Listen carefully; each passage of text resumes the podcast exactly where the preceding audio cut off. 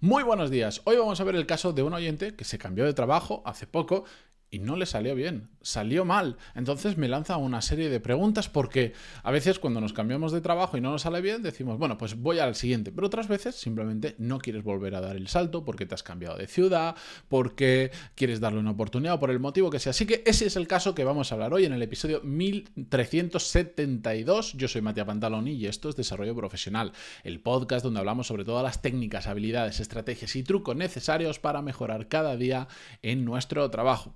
Bien, os voy a resumir brevemente, tengo por aquí unas notas para no olvidarme de nada, el caso de esta persona. Básicamente, eh, y os lo resumo porque es una cadena de emails donde realmente ella me empezó a contar cuándo quería cambiarse de trabajo, por qué quería cambiarse de trabajo, y ahora unos meses después me ha dicho, me cambié finalmente y ha ocurrido esto. Básicamente, la empresa anterior en la que estaba trabajando le gustaba el tipo de empresa, los compañeros y tal, pero ella necesitaba un cambio. Quería hacer algo diferente, quería un, un cambio de vida, quería sobre todo buscar una empresa donde pudiera ver que había más carrera profesional por la empresa y también por el sector. Dentro de el mismo, mm, digamos, dentro del mismo campo, hay diferentes sectores en los que ella se podía mover y decidió irse a uno, el tema de las energías renovables, que pues tiene pues aparentemente muchísima proyección y también en una empresa donde ella veía que podía hacer carrera profesional. Así que eh, se cambió hace dos meses y eh, resulta que se ha dado cuenta de algo muy importante, que es que todo en esa nueva empresa va muy, muy, muy lento. Y me ponía un ejemplo eh, que yo entiendo que se frustre, que por ejemplo una cosa que se tarda literalmente media hora para, hacer en esta empresa llevaba días, días por tomas de decisiones, por ver quién se encarga, por al final que se ejecute, etcétera, etcétera. Había muchísimo trabajo, lo cual ella no lo critica per se, pero sí la mala organización que llevaba, llevaba a la incongruencia de que habiendo mucha carga de trabajo, ella dice que habían días donde literalmente no tenía nada que hacer. No me ha contado exactamente por qué, pero me imagino que es por un tema de asignación. Cuando está muy estructurada la empresa, muy organizada, solo puedes hacer lo que te mandan hacer, por decirlo de alguna manera. Y si no te mandan, no tienes nada que hacer, por más que haya mucho trabajo en la empresa. Bueno, y da el hecho de que hay gente que verá esto como no es algo malo, pero ella no es así. De hecho, es ella todo lo contrario. Ella busca un trabajo con mucho ritmo, frenético, eh, donde tenga que solucionar problemas más complejos y me imagino, por lo que hemos hablado en la cadena de emails, de no simplemente estar esperando a que te digan cuál es tu siguiente tarea. Entonces, me lanza poniéndose en contexto y cuando me cuenta todo esto me lanza la siguiente pregunta que os leo. ¿Qué consejos darías para empezar bien en una empresa que es muy diferente a la anterior, cuando sientes que las cosas van demasiado lentas? Bueno, aquí hay dos dos partes que quiero tratar en el episodio de hoy brevemente. Una es responder directamente a la pregunta y otra es una reflexión en paralelo que podemos hacer esto, que si lleváis escuchando el podcast un tiempo no os va a sorprender y me imagino que muchos ya sabéis por dónde voy, pero yo cada vez que sale un caso de esto aprovecho para volver a contarlo, para volver a hacer la reflexión, eh, porque me parece extraordinariamente importante y nos tendemos a olvidar de ello cuando cambiamos de trabajo. La cuestión, Puesta a la pregunta que ella me hace. Bueno, esto es el caso típico de pasar de trabajar en una empresa, voy a decir, no tanto pequeñita, sino una empresa muy ágil, muy, eh, muy rápida a la hora de tomar decisiones, muy, muy poco jerarquizada, muy poco no necesariamente estructurada, pero que las cosas suceden rápido. A veces eso se puede dar en una empresa porque somos muy pocos, pues somos cinco personas, o podemos ser 50, 100, 300 personas o, mil y que ocurre exactamente igual. Es un, es un tema más de cómo está organizada la, la empresa. Sí que es cierto que cuando eres muy pequeño, como al final no suelen haber departamentos, no suele haber una organización súper rígida, eso provoca que seas mucho más ágil para hacer las cosas. Es decir, no tiene ningún sentido que si sois cinco en la oficina, os veis las caras todos los días, para hacer una tarea le digas, ponlo en mi, en mi buzón de tareas y cuando proceda a limpiar el buzón, le asignaré una prioridad la semana que viene. El de al lado te mete una colleja y te dice, si lo que te he dicho es que me reenvíes un email que tienes en tu bandeja de entrada. ¿Me entendéis? ¿No? A medida que nos vamos haciendo mayores y nos y vamos poniendo capas de organización a veces necesarias y a veces innecesarias, empezamos a perder velocidad. Entonces, este es el caso típico de pasar de una empresa muy ágil a una empresa Todo lo contrario, que suele darse, como es en su caso, en muchas, que no en todas, multinacionales. Forma de trabajar extraordinariamente diferente. Ahora bien, si eso choca mucho con tu forma de trabajar, yo lo primero que diría es, vamos a ver, si, si es imposible que tú trabajes de esa manera, cambia de empresa sin prisa pero sin pausa, ponte a buscar otra cosa, escucha el episodio 798, creo que es, 93, nunca me acuerdo, de trabajos de supervivencia, donde hablamos exactamente de cómo de cómo utilizar tu trabajo actual como un, una catapulta para el siguiente. Escuchadlo, no voy a repetir lo que conté ahí. Si no me acuerdo del episodio, el número exacto, pero si no ponéis Matías Pantalón y desarrollo profesional, trabajos de supervivencia en Google y os saldrá el primer resultado. escuchadlo porque es muy importante. Y entonces, pues planificas cambiarte a un lugar donde te sientas más cómodo. Ahora, si por algún motivo no te quieres cambiar, porque a pesar de todo ello la empresa te gusta, sigues creyendo que hay, eh, a pesar de ello hay carrera profesional, o como en el caso de, esta compañera, de esta oyente, que es que ha cambiado de ciudad y todo ha cambiado de país, entonces no tengo ganas de volver, yo quiero, hacer, quiero darle una segunda oportunidad. Por mil motivos podemos seguir queriendo trabajar en esa empresa, aunque no sea tan bonito como nos lo vendieron o como nosotros creíamos que era, ya entraremos en eso. Pues ante esta situación tenemos que ver, tenemos que encontrar, que no es fácil, nuestra parcela, nuestro hueco, donde nosotros podamos trabajar en la mayor medida como nosotros queremos y como nosotros nos sentimos cómodos haciéndolo y creemos que es la forma adecuada. O dicho de otra manera, yo esto muchas veces lo he explicado como... Em, Sabéis, hay, empresas muy grandes que a falta de, innovación y de que la gente se mueva, están teniendo una serie de iniciativas relacionadas con emprendimiento interno dentro de la empresa, que se suele llamar intraemprendimiento. Menuda palabreja.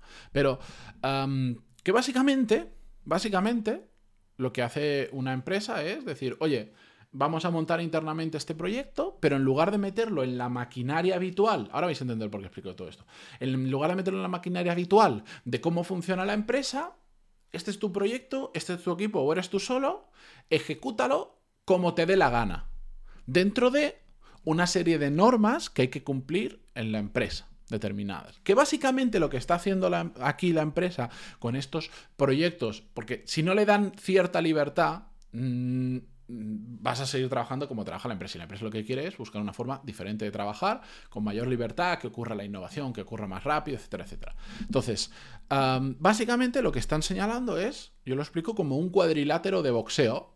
Te están diciendo, mira, tú dentro de este, dentro de este cuadrado, que puede ser más grande o menos grande, pégate y haz lo que te dé la gana. Ahora, los límites de hasta lo que puedes hacer están marcados por el cuadrilátero. A partir de ahí está la empresa. Sus procedimientos, su jerarquía, su burocracia y todo eso. Pero dentro de tu cuadrilátero, como si te quieres matar. Lo que quieras. Tienes un espacio donde, donde haces lo que te da la gana y, una frontera. Bueno, pues en este caso es exactamente igual. Al final tienes que encontrar tu cuadrilátero. Tienes que encontrar tu parcela, tu espacio de terreno, tu cuadrilátero, como le queramos llamar, donde tú tengas la libertad de trabajar de la manera que crees que es más conveniente, entendiendo la empresa en la que estás y que va a haber una frontera, que van a haber unas barreras que a partir de ahí no vas a poder trabajar de la misma manera. A veces ese cuadrado va a ser muy pequeñito, a veces va a ser más grande. Y a veces tú simplemente tienes que encontrar un, aunque sea muy, muy pequeñito, donde ahí puedas actuar y a partir de ahí tú intentar poco a poco ir ensanchando, haciendo más grande ese cuadrado, esa parcela dentro de lo que la empresa permita, dentro de lo que tu capacidad te permita, dentro de las ganas que tengas de luchar, porque cada, cada extensión del cuadrilátero es una lucha, seguro, seguro. Pero esa es la mejor forma que yo tengo de explicar cómo trabajar en ambientes de este estilo, que son muy diferentes a los que nosotros trabajamos habitualmente. Y es muy importante porque haciendo eso y detectando dónde están esas esa parcela o esas parcelas que pueden ser parcelas diferentes, esos cuadriláteros de boxeo, vamos a poder trabajar dentro de eso muy a gusto. Y después van a haber un montón de cosas que no nos gusten, porque en el momento en que toquemos los laterales del cuadrilátero, ya sabemos lo que hay. Pero al menos ahí dentro vamos a estar muy bien. Y podemos ensancharlos, podemos buscar cuadriláteros nuevos, podemos hacer muchas cosas, pero es entender em, ese concepto de trabajar donde no tienes los límites habituales de la empresa eh, que son los que te duelen. ¿Es fácil hacer esto? No. ¿Es intuitivo? ¿Podemos, ¿Te puedo decir cómo hacer para encontrar ese cuadrilátero? No, porque cada empresa es un mundo, cada persona es un mundo, cada equipo, cada jefe, cada sector es un mundo, hay que encontrarlo cada uno em, a nuestra manera y es un proceso duro en el que te vas a dar con cada vez para entender dónde está el límite de tu cuadrilátero, como normalmente no suele ser, no es tan sencillo como ver un, ring de boxeo, que sabes perfectamente dónde está el ring, el límite, porque está marcado por las cuerdecitas estas que les ponen. Aquí no es así. Entonces, cada vez que quieres descubrir dónde hay un nuevo límite, dónde está el límite, tienes que. literalmente te vas a tener que pegar con el límite. Vas a ir andando hasta que de repente te des con un muro. Un muro que será, para hacer esto necesitas autorización de 24 jefes, para hacer esto tienes que esperar tres meses a que se apruebe no sé qué proyecto, para hacer esto... ¿Vale? Pero es la única manera que yo tengo de descubrir cuáles son los límites. Y esto, oye, estamos hablando de un caso de paso de una empresa, creo que ya me decía una empresa de 5 o 7 empleados, a una gran multinacional. Claro, son cosas muy diferentes, son casos extremos, pasar de, de blanco a negro. Y en esa escala de grises nos vamos a encontrar de todo. Pero en todos los trabajos, al final, si os dais cuenta, y lo pensáis un poco, os vais a dar cuenta que todos estamos trabajando dentro de un pequeño cuadrilátero que para unos es muy grande y ni siquiera saben dónde están los límites porque trabajan en estructuras que lo permiten y para otros es súper, súper, súper acotado y se pueden sentir muy a gusto o no. Pero todos trabajamos ya en un cuadrilátero de boxeo. Así que reconocerlo está muy bien porque es la única forma que tenemos de em, empezar a entender cómo lo podemos ampliar si es que lo queremos ampliar. Ahora, dicho esto, que sé que no es una respuesta concisa ni ejecutable ya mismo, pero que requiere un proceso de reflexión, un trabajo duro y pegarte mucho, pero la segunda parte, la reflexión en paralelo que yo quería hacer. Joder, qué importante es saber dónde nos metemos a trabajar. ¿Cuántas veces lo, lo habré... no le estoy echando la bronca. ¿Cuántas veces lo habré dicho en un proceso de selección cuando te están entrevistando, tú también, de una forma u otra, les tienes que entrevistar a ellos. Tienes que averiguar. Claro, es que en, un proceso de selección es muy fácil ir a saber, oye, cuál es el salario, cuál es el horario, qué proyectos tenéis, hacia dónde va la empresa, Y sé que es mucho más difícil saber con quién vas a trabajar, cuál es el ambiente de trabajo, en los proyectos cómo se toman decisiones, pero es que hay que saberlo. Si a ti sabes que va a ser un dolor que para dar cada pasito tengas que pedir 14 autorizaciones, en la entrevista de trabajo deberías hacer las preguntas adecuadas para entender si ahí vais a funcionar de una manera u otra. Porque si no pasa esto, te dejas cegar por otras cosas que hay que entenderlas también pero te metes en, una, en un tipo de empresa en el que no trabajas a gusto. Simplemente por su forma de trabajar. La gente puede ser fantástica, la remuneración de lujo, carrera profesional, pa, pa, pero detestas la forma de trabajar dentro de la empresa. Eso hay que averiguarlo, eso hay que entenderlo. Y que no es tan difícil. Si nos proponemos y vamos con ese enfoque a la entrevista, sabiendo cuándo podemos empezar a hablar nosotros, hasta dónde podemos tensionar las preguntas, en el sentido hasta dónde podemos rascar. O sea, yo he estado en procesos de selección donde era claro y evidente, ya no solo que no me iban a responder a preguntas de este estilo, sino que la persona que tenía delante no tenía ni pajolera idea de lo que yo le preguntara a esta relación, porque simplemente estaba haciendo el proceso de selección completamente desligado del puesto de trabajo. Me han pasado una descripción, tengo que buscar esto y ya está. Entonces, ante casos así y que ves que simplemente yo dije, venga, bueno, buenos días, un placer conoceros, pero yo creo que este no es mi sitio porque hay demasiadas incógnitas eh, que creo que no puedo resolver hasta que no entrara y no tengo necesidad de jugármela así. En cambio, con otras empresas que incluso no he llegado a entrar con ellas por diferentes motivos, alguna igual hasta me arrepiento, eh, ha pasado, a toro pasado, em, bueno, pero esto es otra historia para contar otro día. Em, bueno, es que es que he llegado a decirle a la persona con la que estamos hablando, en el momento adecuado, de la forma adecuada y tal, quiero, quiero sentarme, quiero conocer, me dijeron, ¿qué? ¿Qué, quieres preguntarme? ¿Qué quieres saber? Pídeme lo que quieras. Le dije que vayas ahora mismo a por el, a por el CEO, director general de la empresa, y lo traigas aquí. Pues tengo preguntas que hacerle. Así el ambiente daba para ello y la distensión de la, de la, conversación daba para ello. No era vacilar ni nada, daba para ello. No soy tonto, ¿vale? No me la, no me la juego de esa manera. Y, y eso ocurrió. Eso ocurrió. Y yo dije, ostras. ¿Cómo me gusta que esto, haya sucedido? Ya para mí es una muy buena señal, porque significa una flexibilidad brutal, significa una cercanía con el, con el que toma las decisiones importantes, brutal, significa que valoran tanto mi puesto o mi persona que son capaces de cumplir estas cosas sin rechistar, sin ningún problema y el CEO que estaría haciendo lo que estaba haciendo dejó de hacer lo que hacía para venir a hablar conmigo y un montón de cosas.